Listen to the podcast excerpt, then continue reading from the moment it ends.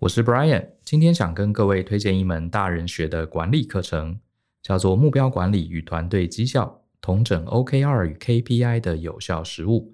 课程代码是五一二。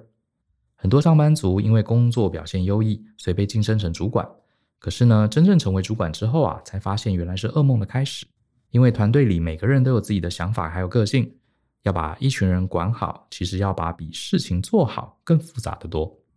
我当了那么多年管理顾问啊，我可以明确告诉大家，其实真正厉害的主管啊，反而很少直接去监督人、去管理人，而是在帮助大家设定合理的目标，让大家自己管理自己。这样一来，每个人工作起来才会更有成就感。毕竟人都不喜欢被管嘛。而且呢，主管也不必事必躬亲，把自己累死。讲个小故事，有次我去朋友家做客啊，时间到了，朋友要哄两个小孩上床。小朋友看到有客人来，很兴奋，就耍赖不肯睡觉。原本我以为啊，我这朋友要开骂了，没想到呢，这位聪明的妈妈心平气和的跟两位小朋友说：“大宝、二宝，你们还想玩是不是？好，那你们想再玩三分钟、五分钟，还是要再玩十分钟呢？”小朋友一听啊，马上就回答：“我们要玩十分钟。”妈妈就说：“好，那说话算话，自己计时。”结果啊，两个小朋友就自己计时哈、十分钟一到，大宝就牵着二宝跟妈妈说：“妈咪，十分钟到了，我们要去睡觉了。”你看，这就是高明的管理啊！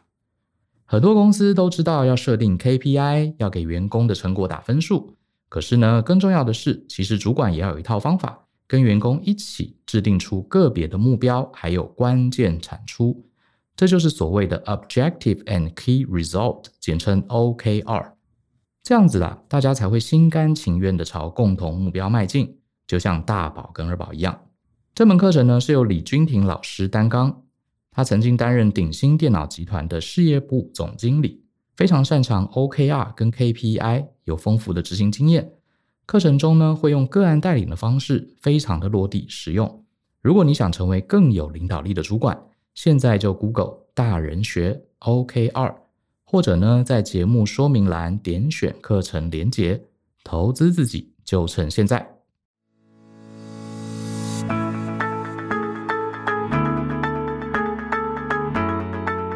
Hello，欢迎收听大人的 Small Talk，这是大人学的线上广播节目，我是 Brian 姚诗豪，很高兴又跟大家见面。呃，今天这集我其实期待蛮久了，因为我今天呃邀请到一位我的好朋友，他也是我们大人学很重要的一位顾问跟讲师，好来到我们现场。那我一直要找他来上 podcast，然后他就很紧张，因为他把这件事这个当成非常非常重要的这个，我就跟他说不用紧张哈，就跟大家聊聊天，因为他经验非常丰富哈。那今天邀请到的是呃一位顾问，也是大人学的讲师，叫做李君婷 Alva。那我们让他自我介绍一下好了，来。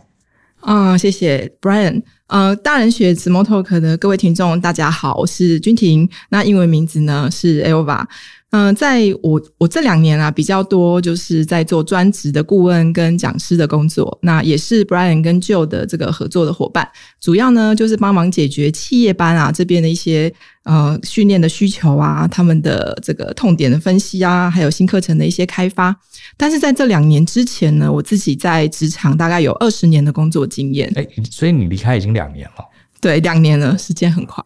我还一直觉得你好像去年才才离开公司，对，时光飞逝如梭。是。那你你之前都在比较大的公司嘛？对我之前呃大公司、小公司其实都有待过，但是比较长的资历的累积都是至少在几千人以上的大公司。 ？OK，对，嗯那我自己的背景啊，比较是这个呃，就是 IT 啊、ERP 顾问啊，或者是系统这个相关的背景。那这二十年的时间里面啊，可能就是一开始我自己本身是做呃工程师，刚开始毕业毕业的第一份工作就是工程师的工作，哦，所以你本来也是工程师，是哎、我都不知道，你你会写，你是写软体的工程师？是我是写程式的，哦，是哦，对，哦，可能写的不好，所以很 快你客气 了，因为你的你的这个平常给人的 style 完全不像工程师，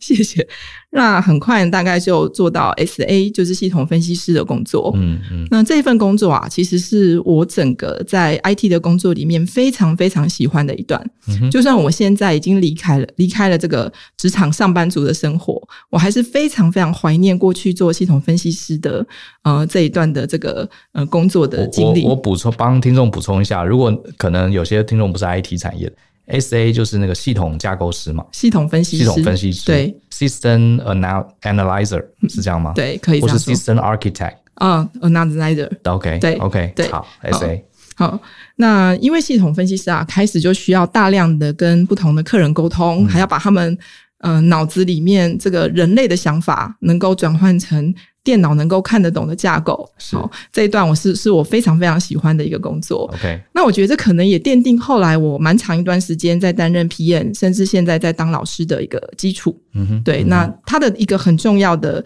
能力呢，就是听懂别人到底在讲什么。对，这很好重要，还有还有另外一个，我觉得更深层的是，怎么样能够把他没有讲的东西把它挖出来？嗯，对，所以你后来当主管，你最多管管多少人？下面有多少人？嗯、最多的时候大概有将近一百人。有将近一百人，对嗯，OK，也算是一个高阶主管。对，后面对后面这几年是哎、讲到这个，我们这个说不定未来还可以再聊几集，就嗯讲一个工程师怎么样一路做到企业的高阶主管，这个我们留到下次再 讲，好啊，没问题， 自己再挖一个坑这样子，以后再把它补上。还要再紧张一次。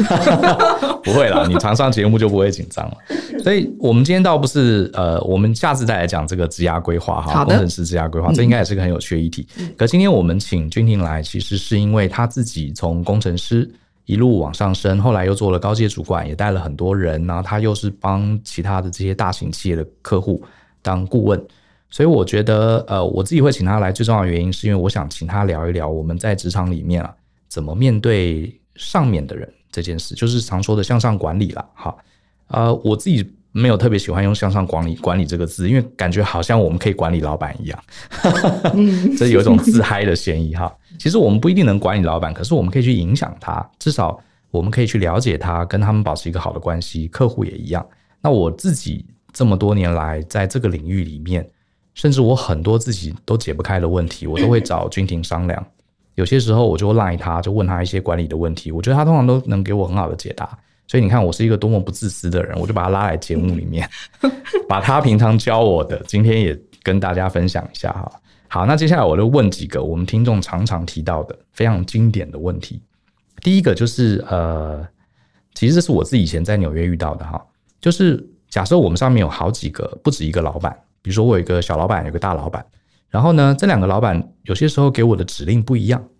甚至这两个老板自己本身就呃在内斗，或者是这大小老板自己本身就在斗争，然后给我不同的这个完全不同的指示，那我讨好其中一个，另外一个就对我不爽。我不知道你在职场上有没有遇过这样的事情？哦，呃，我必须说啊，就在职场上面，呃，越往核权力的核心靠近，这种事情就是每天都在发生，这样。 哦好惨，那我觉得这这样的问题，其实有一个很重要的关键，就是先问问自己，你想要的目目标是什么？有些人可能他只是想要顺利的活下来，对，那有些人他可能想要趁这个机会往上爬。嗯，那我觉得这两种，其实在面对这种情况的时候，呃，你的选择可能就会不太一样。 OK，那我想，我先呃往上爬，这个是进阶版，我们以后有机会再聊好了。好好好。我先来跟大家分享一下，如果你是要好好的在这种情况下活下来，大部分我想是这样子吧，嗯对不对？我只是来上个班，结果大小老板那边吵架，有时候还叫我评评理，哇，对，可不可以不要那么辛苦？对，很多人会觉得说，我只是想要把我呃专业的事情做好就好。可是我必须说，我自己在职场这么多年，呃，大家可以观察一下那些能够专心的去做自己想做的事情的人，都不是等闲之辈。真的，它是一种呃一种很珍贵的礼物，也通常是你努力之后才能得到的礼物。 OK，对，怎么努力啊？这个嗯，这个得可能大家可以观察一下，这些人可能他都有一些特性，比如说他可能是某个领域的专家，嗯所以老板就不敢叫他去倒垃圾啊，买咖啡啊、哦是之类的，因为它的价值在哪里，在那里，所以别人如果滥用它的资源，那个滥用它资源的人自己也会很有压 力。对，这个是真的。就是你，你不要叫他去买咖啡，他是他写程式超快的，你叫他去对对，大家自己会保护他嘛。对，而且他他就会有一个防护罩，嗯所以它是一个职场努力之后的结果。嗯，好，那回到刚才的问题是，到底要呃能够如何好好的活下来？我只有一个非常真心的建议，就是不管你大老板是谁，你都要先搞定你的直属主管、哦，反而是你的算是小老，我们就简称小老板。小老，板。对，所以小老板反而要放第一个权重。是呃，第一个，他跟你的关系最密切，嗯，你可能绩效各方面都是他打的。对，好，那第二件事情是。你如果还看不清楚他跟你大老板之间的关系之前，千万不要轻举妄动，以为自己好像拿到了尚方宝剑，然哎后、这个这个提醒超重要。嗯对嗯嗯就很开心的去越级报告，还大摇大摆的从大老板办公室出来，告诉大家说：“哈哈，大老板刚才约了我。”通常啊，在这个呃职场里面，最早下去领便当的都是这种人。 好可不可以说个例子？为为什么这样会有问题？好，那呃，我先讲一下，就是为什么会这样子哦。其实啊，呃。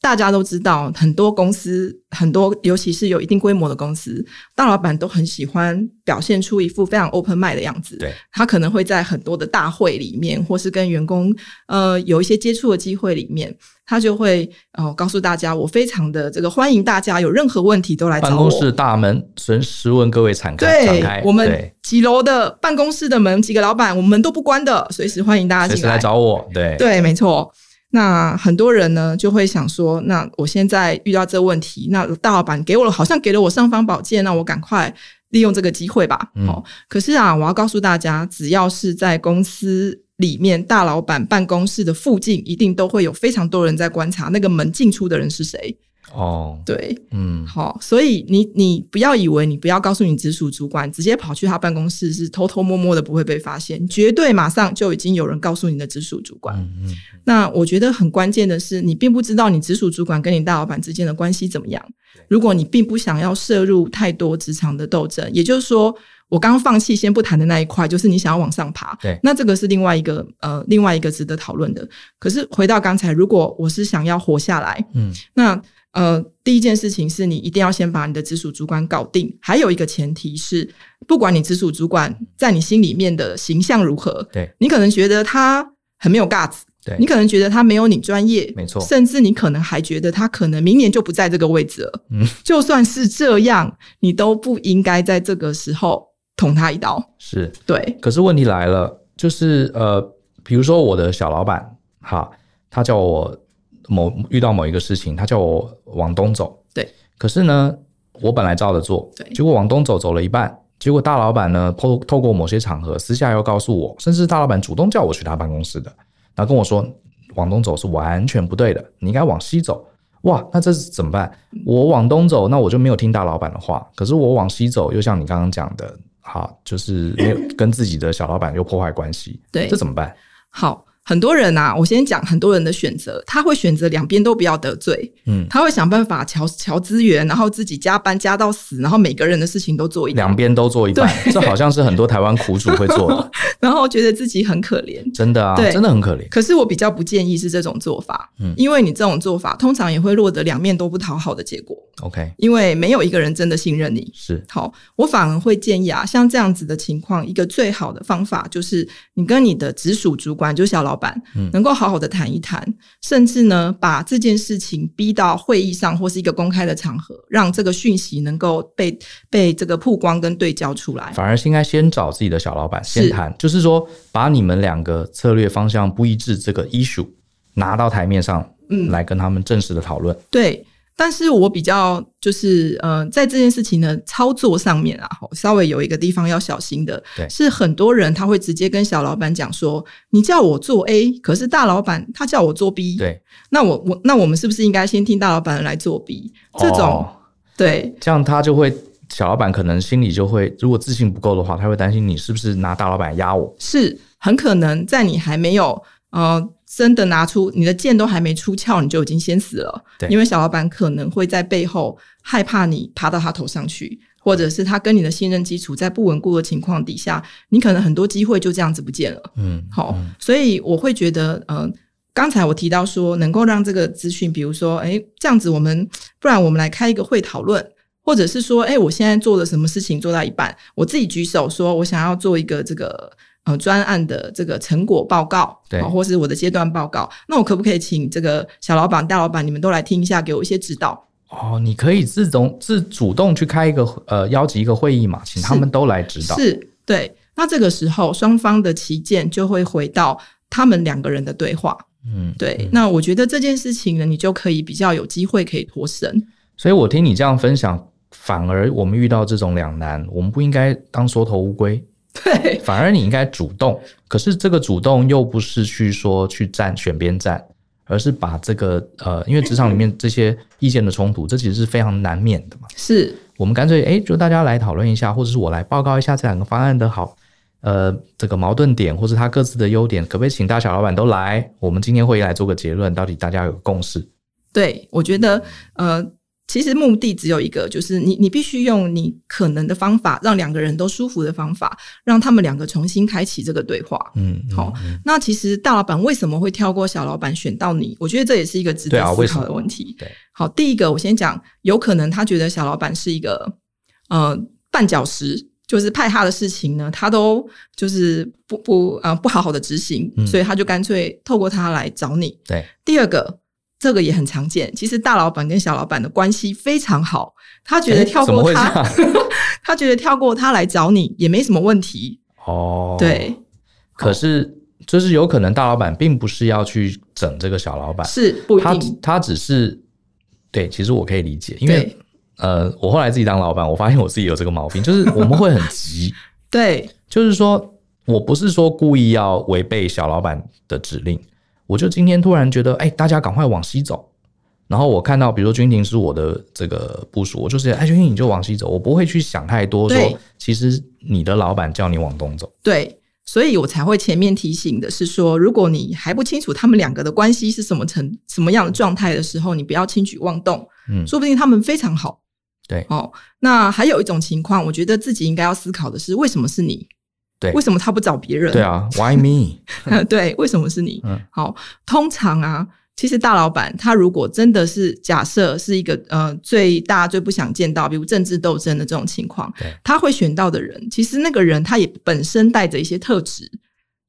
哦，比如说他总 是容易卡到音的，对容易容易卡到音，比如说他就暴露出自己呃非常强的企图心，嗯，我想上位。这种人非常容易被政治斗争的时候拿来利用，当做牺牲的棋子。哦，反而是这种有企图心的会被拿来利用，对，因为你有企图心，你有需要，我看见了，对，所以我如果能够承诺你一些什么东西，我就可以利用你帮我这个呃，在某些某某些这个战局里面扮演某些角色。嗯嗯，对，嗯这个是一个所以反而在职场里面温温吞吞的，可是偶尔也会有这种职场里面很平和的啊，有，也被也被他们抓到，哦这是第二种怀密的第二种，就是有可能就是他本身就没什么主见，对对对或者对是也没什么想法，对然后然后大家叫他做什么，他就乖乖的去做。对，这种人也是，可是就是通常这样都是结果都不是太好的状态啊。如果在职场斗争的这种状况，你被选中的话，其实不要高兴的太早。是，对哎、你这样讲真的哦，我们之前有一些学很年，尤其是比较年轻的学员，他来跟我讲这个事情，他其实是还有点暗爽的，我感觉说他在跟我看起来这个眉头深锁，可是嘴角微微上 扬，就是他觉得他好像有一丝的机会被大老板看中了，哦所以才会找他。哦，其实我都觉得这个其实这样的想法通常不是对的，对不对？其实我觉得蛮危险的。 嗯，嗯我觉得有职场上面呢，真的能够笑到最后的啊，都不是一开始笑的最开心的那一群人，哦你这个好有画面。 真的。对，我觉得其实啊，就是如果你是要想要好好的活下来的话，我真的建议你的呃方法是稍微保守一点点。嗯， 好，那当然你，你说你非常有把握，你跟你大小，嗯、你看得出来大小老板之间的这个关系对，还有状况，你也知道你扮演的角色。那我觉得，如果是这种情况，你要贸然的一试，我觉得，嗯、或许你也承担得起这个结果的话，那我觉得可以试看看。但我觉得大部分的可能上班族想的都只是我要能够安心的工作，是然后不要被卷到一些莫名其妙的事情里对，因面。为我们来这边主要还是发挥我们的专长嘛，对不对？对不是在玩政治斗争的嘛。对，那讲到这个，我就想问，万一大老板跟小老板真的是你很确定摆明了，大家也都知道，他们两个是互看不爽，对，是在斗来斗去的。，对。那这这个状况有有什么不一样吗？嗯，我我个人觉得啊，不管大老板或小老板，他们是在斗争，或者是他们关系很好，我觉得都不要选择冒进的路线，嗯，因为啊，呃，你说大老板跟小老板斗争，好，假设你现在选边站，你选了，大部分人可能会选，那我当然选大老板、当啊，然选大老权板力大嘛，对对啊资源多嘛，未来的我的机会也多。可是你不会知道啊，现在企业里面很多的大老板，明年就不是他了。其实大老板也会变的，对是不对？好、很多 CEO 可能绩效没达成，隔年就换掉。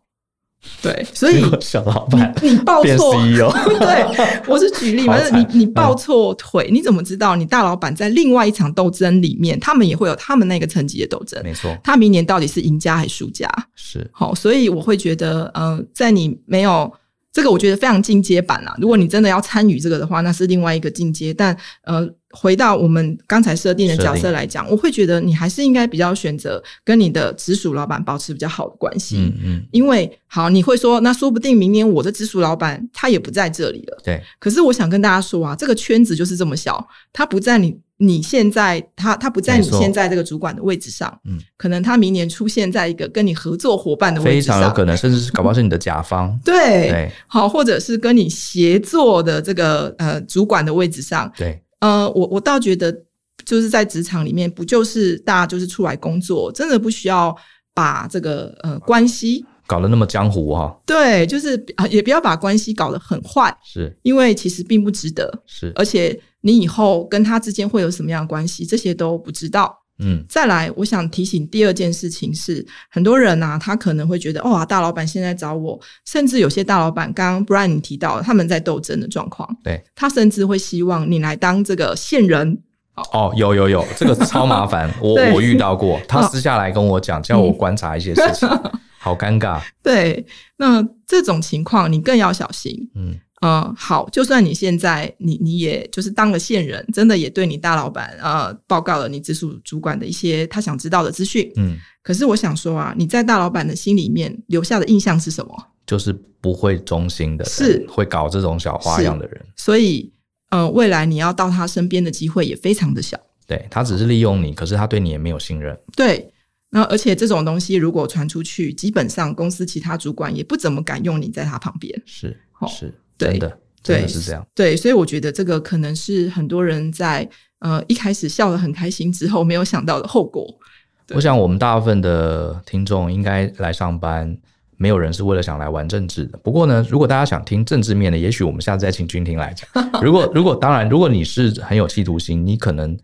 呃，随着职场你越来越晋升，你真的会越来越接近风暴圈的核心。是不过那个我们以后再讲。对我想我们先大部分人应该就是不希望这样的事情天天发生在我们职场，所以我们总结一下，这个军情的建议还是说，我们应该呃职场里面大小老板的冲突，其实呃这是常有的事，我们就公事公办，我们就用比较和缓的方法，把这个议题最好邀请大小老板，我们大家一起来建立共识，等于就是你开一个局，大家来建立共识。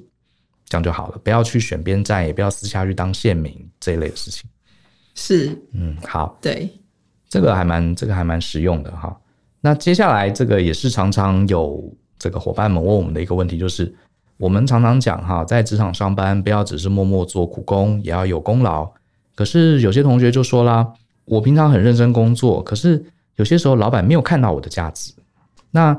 公司里面有一些同事啊，这个很懂得去老板面前邀功啊，这种同事特别讨厌。然后整天就说这个也是他的功劳，那个也是他的功劳，我又不想成为那种人。那可是我不想成为那种人呢，我就兢兢业业做事，老板又看不到我的功劳，所以到底该怎么做？我该怎么样让老板知道我的绩效，知道我的功劳？可是我又不想当那种到处邀功的人，这很很痛苦诶、欸好，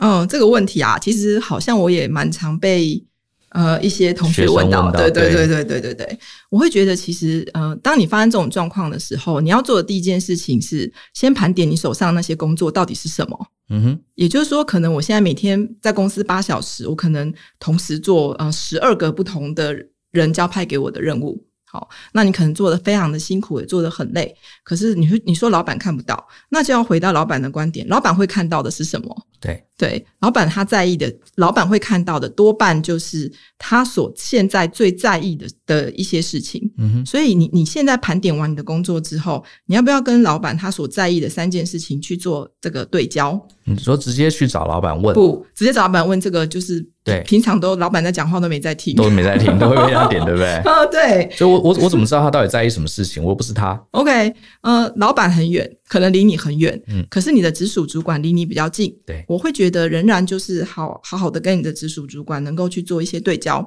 但我必须说，并不是所有的直属主管都非常的成熟，有些直属主管他也有一些莫名的偏执，对就是他只想做他想做的事，他也没有管老板想干嘛，是是， 那我要说，这种部门啊，通常都是大家累得快死掉，然后在领不管绩效奖金啊、年终的时候都被边缘化的那样的部门。这种啊，这个我想到另外一个问题，好，待会儿问，继续讲。好，OK，好。所以其实啊，我要先说，你到底要怎么样知道老板呃他在意什么？这个呢，其实在我有一堂课啊，就是五一二的这个目标。管理的课里 OK 面啊有那门提课到，对嗯 OK 啊那门课里面有提到，有好几个方法，你可以呃知道老板他想要什么。举个例子，比如说呃公司最近今年的策略是什么？对，好，这个大家有关心过吗？再来第二个，通常就听老板在那边讲，好像高大上啊，反正对，这个，高大上的东西，你只要抓到一个边，它可能就是老板在意的事情之一。嗯，所以我觉得，呃，这个是其中一个。对好，那再来呢？如果你们公司是上市公司，可能会有财报。对，你知不知道你们今年赚钱还赔钱？ ，OK，好，你今年赚多少钱？什么样的这个呃业务是赚钱的？OK，好，大部分人员工看公司有没有赚钱，只在意自己的年终，是所以你建议说，你其实要看这个公司各营运方面哪些是老板在意的，对，嗯这个是。嗯嗯再来第三个，公司今年有没有什么新的口号？口号，对口号不都是喊喊爽的而已嘛？哦，其实这个口号多半啊，都要老板拍板，这里面都带着老板的期许跟他在意的事情，嗯，所以要去深度解 读，什对么不对了？敏捷啊，就代表现在效率可能太慢。如果你 这么所以要听反的，就对对，老老板讲的口号，你要想反的。很多嗯公司其实今年就在讲说，我们要更敏捷。其实更敏捷的反面就是，他觉得可能现在大家这个团队的效率是差的。嗯，那如果你做的事情能够跟效率相关，那你就抓到老板可能想要的东西。哦，所以还要反向解读。是的，他说我们要做什么啊？什么呃，什么控制风险哈、更加敏捷，要提升效能，促进沟通，其实就是他反面公司是他痛点，对， 没 错，这个是痛点之一，没错。好非，常好。这是我最近听的最棒的一堂职场翻译 课，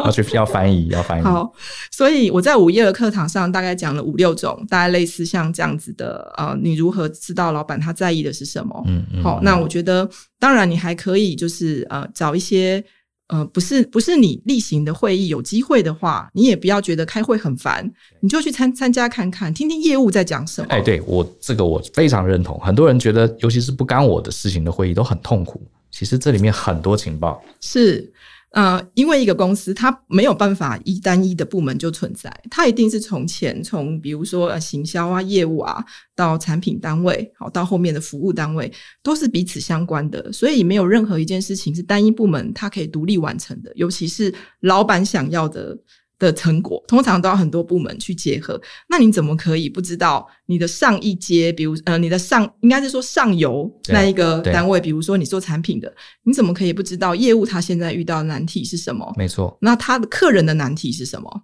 对，所以我觉得这些啊，你你都可以在不管你是什么职呃职位，你说你是小螺丝钉，那我刚刚讲的任何一个方法，你一定都可以找到一个你能用的，嗯，好，不会是完全不行，不会说老板都没告诉我啊，是。对，不会我老板离我很远啊，我都看不到他、啊、之类，而且我觉得大部分的老板其实是非常乐意让员工清楚知道他要什么的，是对他隐瞒你对他没有好处嘛。对，所以其实这些讯息老早就到处都有，只是说你有没有去翻译它，有没有认真去听。对，我觉得这是一个很重要，因为我看过太多的例子，老板今年可能现金流不好，对，所以呢，他想要就是啊节省成本，但研发的主管根本不管他，他跟老板说：“我今年要再增加这个呃二十 percent 的研发人力。” 对哦那他可能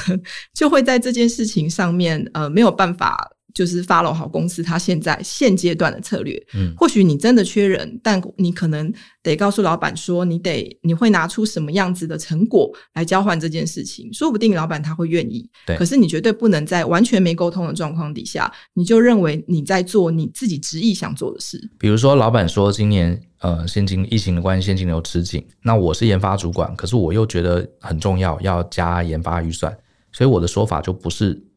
讲爽说我要加研发预算，是我要说我希望今年能加百分之二十的研发预算，因为如何如何如何，我觉得这最终对我们的现金流增长有帮助。对，没错你。要串到串回是他要的东西，哦是是他也许比较有机是会答应。对，可是很多人啊，他可能根本不想这个，他只执意的觉得我现在就是没人，每个部门都叫我做东做西对，可是我没人，我现在就要补人，不然这些事情我通通没办法完成。所以他只想解决他自己的问题。是嗯，好、那我觉得这很多很多主管会陷入这个这个状态。对，好、比如说公司有 A、B、C 三个产品，呃，C 产品可能出来之后，它有机会可以哦、就是抢到大家的眼球，对然后、它可能是一个吸睛的产品。可是呢，C 产品可能现在人力不够，没有人能做，但主管就决定，那我专注把 B 产品做好就好了。对对这，可能是他熟悉的，是对，那也可能是呃，他觉得这个本来该做的事情就应该要把它做到完。嗯，好，那我觉得这个其实在我我自己在企业这几年，我看到的是很多呃断层都是从这些地方产生的。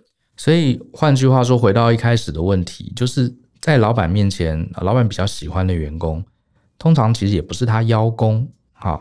也不是他长得帅、长得美，只是他可能平常在你看不到的时候，他做很多这种翻译跟分析的动作，是所以他做出来的，他上班也八小时，你也八小时，是可他八小时做的都是刚好很 fit 老板要的，是，他价值当然就高嘛。对那另外一个员工，呃，可能上班十个小时，他只有一半的工作是刚好老板要的，是老板当然就喜欢前面，觉得你比较划算了。啊对，所以这件事情啊，我还是一句话，就是把它回归到公式面，嗯，好、嗯回归到老板在意的价值面。对对，那刚才不然你还有一个小问题，就是你不想像其他人去抱老板老板的大腿嘛，对啊对不对？好，那我觉得这件事情啊，其实在实物上面有几个做法，比如说，哎，你现在已经对好老板知道他在意什么，对那我开始在做某些事情，你不需要抱大腿，你只要把你阶段的成效，好，能能够就是让它曝光就行了。嗯，比如说，呃，我们过去最常做的一件事情是，老板可能给我们一个专案，都是一年或两年的这种时间，我不可能一年到了我才跟他讲我专案做的如何。是我可能开始有进展的时候，第一个月我就给他一份报告，让他知道哦，原来你要求我要做到九十趴，我现在已经推进了十趴，所以老板没有叫你提报告，你自己也要去进是食。是，不要太复杂，不要讲太多，你做了什么对，你就只要把你这个你在做这件事情推进的结果告诉老板，讲结果，不要讲你的投入一堆什么有的没的，对不嗯对对，然后最好在你还可以讲说，因为你觉得团队做，我们跟团队一起做对了什么样的事情，所以我们能够得到这个结果。下一期我预计会推进多少对？那呃，下一期大概什么时候我会再给老板一份报告？你这个，我其实很多年前我就讲给我的员工，讲给我的学生听，可是不知道为什么，就好像真的很少人做到、欸我之前有一集 podcast，我忘记是哪一集，我就讲说我以前有个很难搞的老板，后来我就反过来，他以前要我们呃两个礼拜报告一次，我就每三天去找他。跟他报告，而且我不是讲我多辛苦，我是讲现在这个案子怎么样，嗯，好消息、坏消息我都跟他讲。就后来，总之我后来跟他就处得很好，然后还升官了。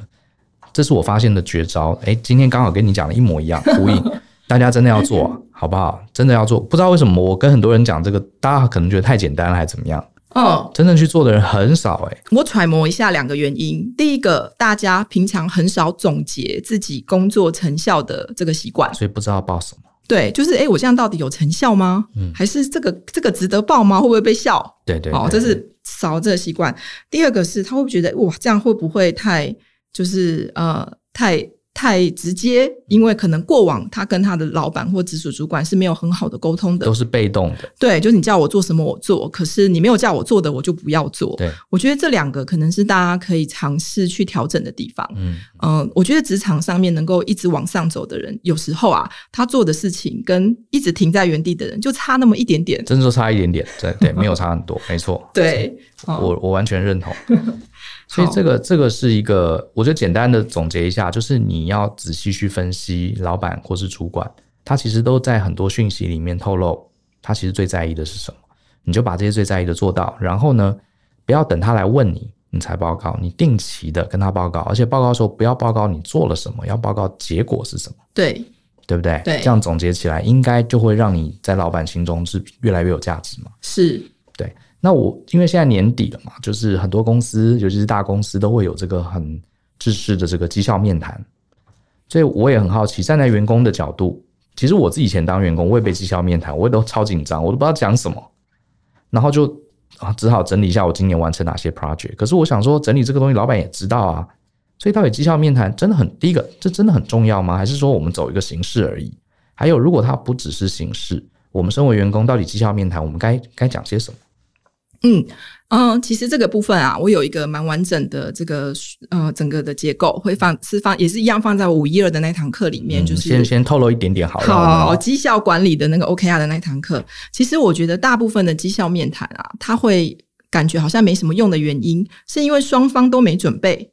或者不知道该怎么不知准道备讲。什么？对我认为一个好的绩效面谈，它一定是呃分成三个阶段。第一个就是你事前得双方都做准备。嗯我指的双方当然是被面谈的跟主谈的对，有可能是主管跟员工。好，要准备什么呢？呃，如果大家还没有成熟到知道我绩效面谈该谈什么的时候，我蛮建议大家可以设计一个这个面谈绩效表。嗯哼，这个绩效表可以这样做，比如说，呃，你可能对方他你给他交付他一个专案或是任务，对好、那第一个第一个问题可能就是这个任务交派给你到现在为止，你现在达成的状况如何？嗯，好、有没有差异？如果已经满足，非常好。如果满足的，请你告诉我，你觉得你做对了什么事情？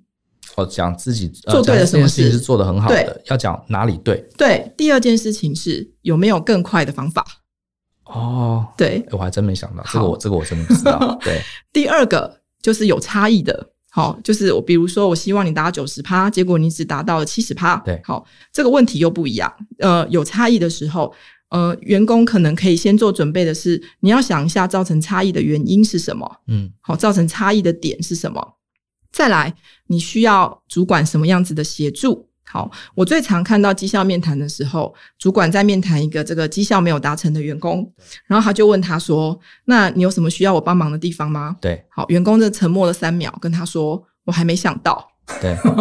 不是没有哦，是他没想到，对，没有想到原因是没有先做准备。是这件事情，我认为是要先做准备的。嗯那这样做有几个好处：第一个，很多绩效面谈的时间又臭又长，又没重点，没错。所以。”通常绩效面谈，我会蛮建议能够去锁定一个时间，比如说就十五分钟，一个人十五分钟或三十分钟。为什么能做到？第一个，我先做了准备，我该谈的东西我都已经整理好了，事先准备好了，甚至我会要求，呃，先在面谈的前一天书面你先寄来先寄来，嗯对，我们都先看过。好，那再来第二件事情是，很多员工因为可能没有机会去有这样的训练，所以他很可能啊，在做绩效面谈的时候，他是一直讲他做了什么事，对，好，一直讲我做了什么事，一直解释我做不到的原因，对好，可是其实这那这件事情并不是已经不是绩效面谈的重点，感觉好像在攻防那种感觉。对，它应该是平常我日常管理的时候就该做的事情。对对那你能够先整理好这些资料，能够先想过，其实你绩效面谈的时间应该是哦非常的这个精简，而且会非常有效率嗯的。最后我要提醒的是，主管有一件事情是，最后你必须要帮你的绩这个绩效面谈做出结论来。嗯很多人是听完哦哦哦好，然后下一个。对可是其实他如果没有做结论的话，什么叫结论？比如说我，呃，我对这个人的目标到底要不要调整？对，好，他的执行力到底有没有落实？嗯，那这个人他没做到，是能力的问题，还是经验的问题？好，还是人力的问题？对，好，那再来是他要我帮助的事情，到底我什么时候可以提供相关的资源或是替代方案给他？嗯，这个叫结论。对好，但是其实很多主管在做绩效面谈之后是，嗯、他就完成这个这个任务，可是他其实并没有做结论这样子的习惯。嗯，嗯那我嗯我觉得这样的绩效面谈可能效果就不大，大家也会觉得好浪费时间。是这样子是。那我自己呃也私心想问一个问题，就是绩效面谈真的有那么必要吗？它到底呃什么东西是非得透过绩效面谈才能达到，平常日常的沟通达不到的？嗯，其实啊，我觉得一个公司的绩效制度如果设计的很好的时候，团队他在平常就可以计算出我能够拿到多少的绩效奖金。哦，平常根本不需要透过这个绩效面谈。是呃，我相信很多公司的绩效可能会有一些方法跟机制跟计算的方法，但是呢，通常员工拿到一笔钱的时候，他其实不知道这一笔钱到底是从哪些方面累积而来的。好、那这个这个有一个很重要的点是，我自己在教这个呃绩效管理、目标管理的课，我都会告诉大家，你的机制设出来之后，一定要透明。什么叫透明？你检视一下你的员工，假设你嗯、呃半年才做一次绩效面谈，你的员工能不能每一个月都能计算他到时候能够领到多少绩效奖他金？自己都可以算出来，是这样才会有一个真正的激励的效果。，是，如果能够这件事情能够做到这种透明化的程度的话，其实啊，你不需要，可能不需要去安排一个就是呃非常知识化的绩效面谈。嗯，因为平常做不到卡住的时候，大家就会想办法解决，或是主动来找你解决。这样，那现在绩效面谈啊，我自己在看很多呃企业有这样子的需求的原因，是因为员工领到了一笔钱，或是被打了 A B C D 之类的，嗯然后他不知道为什么。对。那主管需要花时间去跟他说明这件事情。哦，反而是用在讨论这个事情。，是，但我觉得这是不太健康的。嗯，呃，我我其实觉得，就是我不知道大家有没有这样的经验，就是我们在做这个绩效考核的时候，第一关是自评嘛，对，自己评自己几分；第二关是初评，也就是你的直属主管评你几分。如果这个地方有非常大的差异的时候，我会认为它不是绩效面谈能够解决的问题。嗯哼，为什么？这代表平常没有在沟通跟管理。共同的目标不同， 呃，还有一个点是，你平常就觉得这个人呃做的不好，你为什么平常不告诉 他？年底的时候还一次宣对，泄，啊很多人是这样 子的，我觉得这是很不健康的一种状态。错都已经犯了，你现在来讲，对，所以大家拿到就是一个惩罚或是一个奖励的结果。那如果我刚刚谈的，不然你问我的问题，如果他在平常的时候就能够做这件事情，其实绩效面谈有做没做的差异就不大。嗯可是真的很少，我真的很少有看到主管平常的这个呃管理啊，或是沟通啊，这个能够做得非常好的。所以我我觉得听你这样讲，我的感觉是，绩效面谈应该是重点不是在谈，而是在平常公司就要有一个清楚的规则，让大家都可以熟悉，而不是什么呃呃推牌九掷骰子一翻两瞪眼， 对，没错，哦然后再来解释为什么你只是这样。对。但绩效面谈有一个，呃我觉得呃，近两年我非常有心得的一个点，我觉得它的它可以做的好处是，你可以在这个时候啊，去跟你的团队去讨论看看，就是他的这个目标或是呃执行的方法有没有需要调整。好，这也是其实这应该也是 OKR 的精神啦。所以等于是用它来对焦。哦，确就是认对嗯讨论一下是不是需要，他可以把绩效面谈当做我要不要调整的一个时间的断点，嗯嗯，因为这个通常不会在平常的工作里面就呃快速频繁的调整，比较不会是这个样子。对那再问一个比较务实的问题，因为年底了，呃，大家都很期待这个可以拿到年终或是拿到一些绩效的奖金嘛。那如果说第一个，假设我的公司现在的绩效制度并不是那么透明，甚至公司没有一个很明确的绩效制度，我我猜可能大部分台湾公司还是这样，呃，很少就是自己真的可以算出自己的奖金，然后跟 HR 给你的一模一样这样。嗯，通常只有业务单位对对，除非业务单位比较容易对算。对那假设我现在公司状况就是这样子了，就是呃比较不清楚的状况。然后呢，我真的拿到奖金了，结果发现比我想象少好多、哦，那我心里当然很不爽啊。我想说，我到底是哪里做错了？然后呃，事实上也不一定，我也不知道其他人拿多少，所以我这到底是高 ID 也不晓得。我这种情绪要怎么怎么化解？因为大家本来很开心过年，我想说，哎、我今年可能应该可以拿个五六万至少吧，就一看什么两千七啊，没有之类的，就傻 眼，然后就过年了，然后又放假了。嗯那我一说这个，我我就是默默忍受吗？还是说我应该要去沟通，要去处理呢？好，这个问题啊，我只有一个建议，就是找你的直属主管好好的聊一聊。那前提是你不要在跟他聊之前就把你这种负面的情绪啊，先散发到同事身上。哦，也就是你不要先拿到之后就开始在部门发作，或者是跟同事讲一些啊，怎么是这样，公司很烂啊，什么之类打的。键盘就很大力这样 子，对对，就是也不要先跟同事谈这件事情。对，因为呃，我必须说，其实很多公司的绩这个绩效奖金，它真的也很难百分百有一个非常精准的算法或机制，甚至到发奖金的最后一天，它都还有可能会发生变化。嗯，对，那我会我的观点是，如果你是一个成熟的工作人，其实你平常啊就应该要跟你的主管先确认好你的绩效奖金到到底是怎么算，比如五万块里面三万块是什么事情做得好，两万块是什么事情做得好，所以我得到的。嗯嗯，那如嗯果我真的得到了一个两千七，这个落差超级大的。对，这时候我觉得你要做的第一件事情是，绝对先去找你的直属主管讨论。不要不要就跟同事在那边咒骂或是发发脾气什么的，对对，我觉得这个会让这个状况非常的糟糕。嗯有可能啊，大家觉得，哎，你你可能呃谈完之后，老板可能你做的一些东西，老板没有看到对，说不定他愿意再补给你哦，可是会会这样吗？啊、有有有，有时候会这有样对有不有对有有、嗯对。但如果你跟你的同事啊，先这样子就是大大肆的宣扬对一一番以后，你这个机会几乎等于零，因为为什老板么如嗯果给你的话，代表的是只要有炒就有糖吃。哦对，所以老板可能发现啊，他真的没有给考量到你一些贡献，对他也不能给你了，因为你已经让其他同事都知道了，是是而且其他同事一定会来问你嘛。对哎后来你跟老板聊得怎么样？对那你其实不用问，看到你好像开心了，对他们就会做了一个结论，对对不对？对哦对哦，真的要想 要想深一点，真的要想深一 点。你都是闹闹开了，老板本来要给你也不方便给了嘛，是因为给了就全部都要给。是，好啦，我们不是说应该这样讲，这就是大人的世界啦。你真讲一个理想的世界，如果给了你其他同事，理论上他如果也有被忽略的地方，也应该全部都给。可是当然，我们知道人就是很复杂的，嗯，对不对？所以你如果我们先呃，如果你真的觉得你自己被亏待了，不动声色，对不对？然后跟小老板约个时间，好好看陈布隆跟他聊一聊，我是不是有什么改进的地方？因为我觉得呃，这次的奖金跟我的期待有些落差，好，是不是有什么我可以改进的地方之类，就就开始聊，然后准备好你的一些贡献，对不对？可以拿出来讲，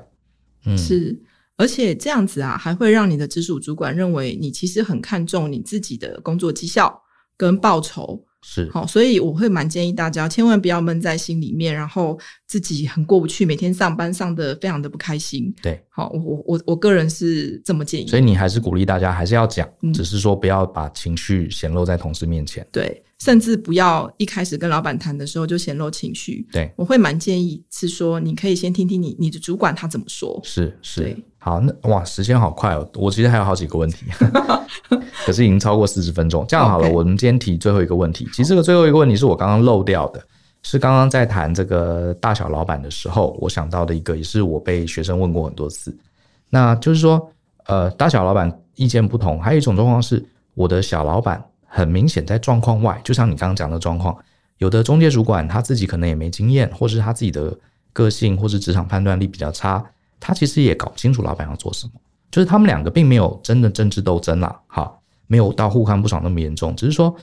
呃，因为我们大部分的工作还是小老板给我们指派的，就是小呃小老板都指派给我们一些不是重要的事情，你明明知道大老，你都已经知道大老板要什么了，都讲会议都讲得很清楚，你的同仁都很清楚，只有你这个小老板是 是一个状况外，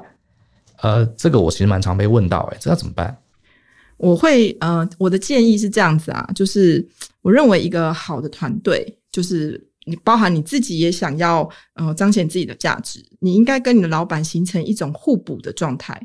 嗯哼，好，所谓的互补，嗯对，比如说你发现你你的直属主管他可能这个对外关系是非常强，对可是专业能力不够，对所以在团队里面遇到专业能力不够的时候，你可能会发现他有一种呃想不管想要逃避啊，嗯或者是想要避重就轻啊，人都会闪躲他不擅长的东西，对这个时是候这样你就没错举手说这件事情，老板交给我来处理。嗯好，那我觉得你跟他维持一个好的这个互补的关系。嗯，所以，不然你刚刚讲的，他在状况外，对很有可能他就是那一种抓老板的重点抓不到的人。可是他可能很努力，或是在某个领域很好，对是，但各位，我觉得可以想一下是，如果他真的这么糟，他为什么会坐在你主管的位置？对，对，所以我会觉得说，呃，要看一个人，看他这个，他可能你会看到容很容易看到他的缺点，没错可。是你要看看他在那个位置，他到底是嗯、呃发挥了什么样的价值是，。他一定也是有他其他优点才会坐这个位置。是，那呃，往下的建议就是第一个就是。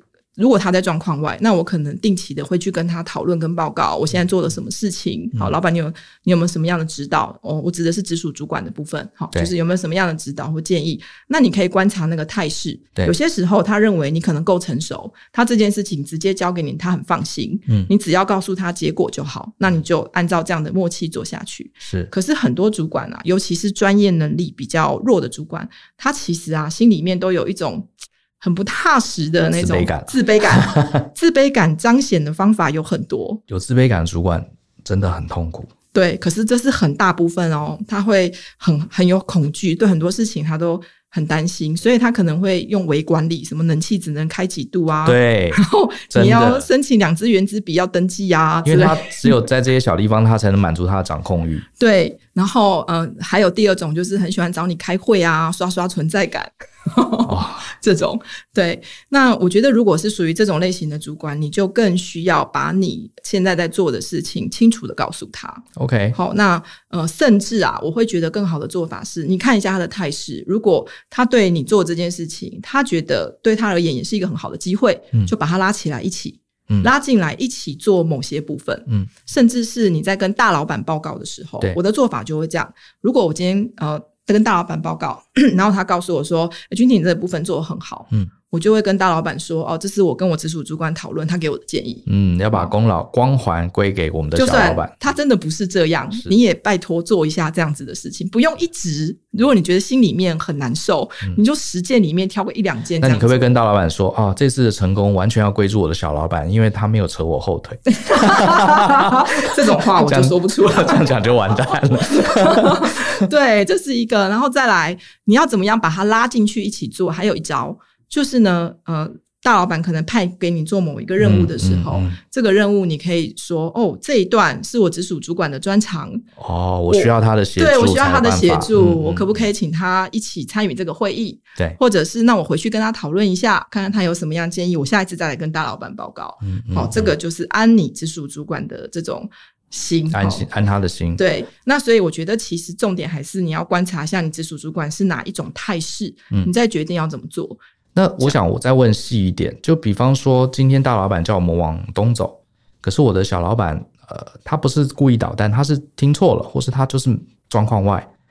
然后他就说：“哎、b r i a n 走，我们往西走。嗯，”那我都发现他不对了，你比如说大老板刚刚才讲说要往东，小老板就说往西，而且他不是故意唱反调，对。那我这个话到底该怎么讲？我然说哦后怎么哎跟小老板对说？是不是？怎么说这个话？怎么跟有小老点板难以说启齿。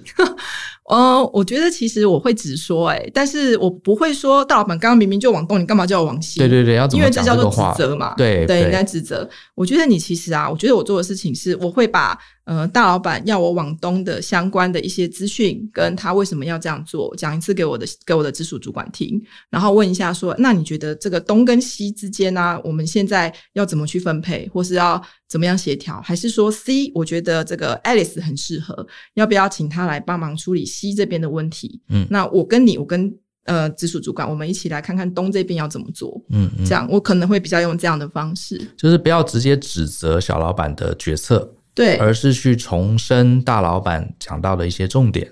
比比如说大老资板讯的透通， 对对，嗯比如说大老板说我们要往东走，所以呃东边我们才可以去吃拉面，去看到什么景 点，那我们就要说，哎、老板好像想吃拉面呢、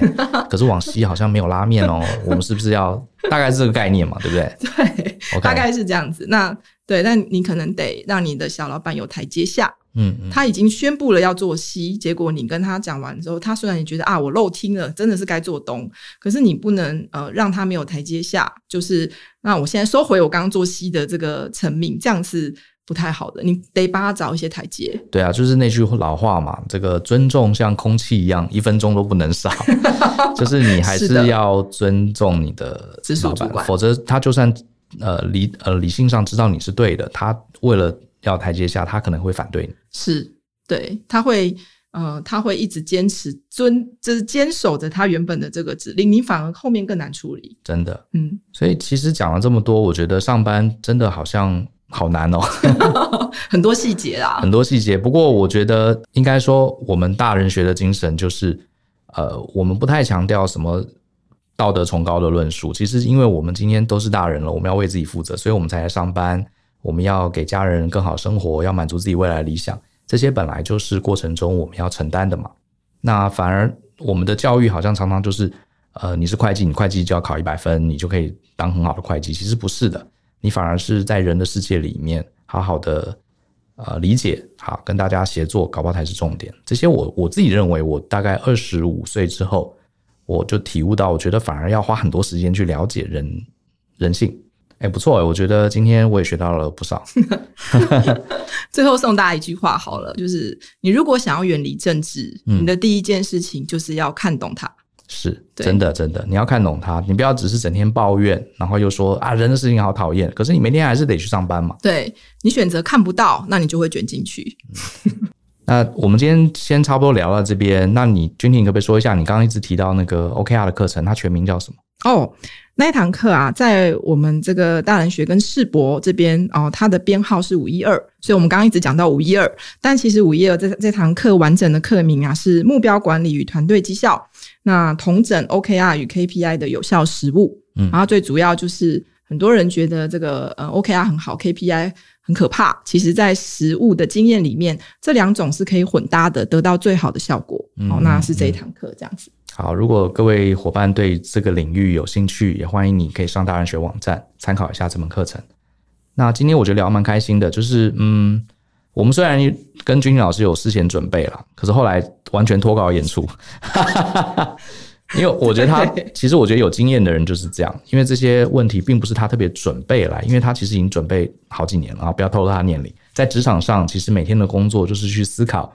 呃去体验这样的人际关系，所以我不管问他什么问题，他其实都有经验可以回答。那也希望各位伙伴在上班的过程中，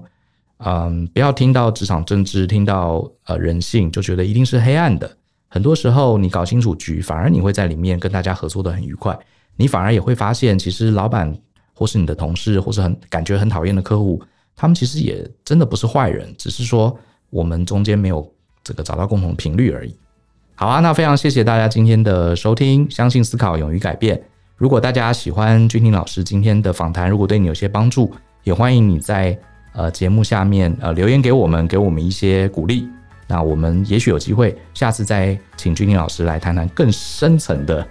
职场政治的问题。好，我觉得应该蛮有意思的。那希望大家持续 follow 我们，那我们就下礼拜见，拜拜。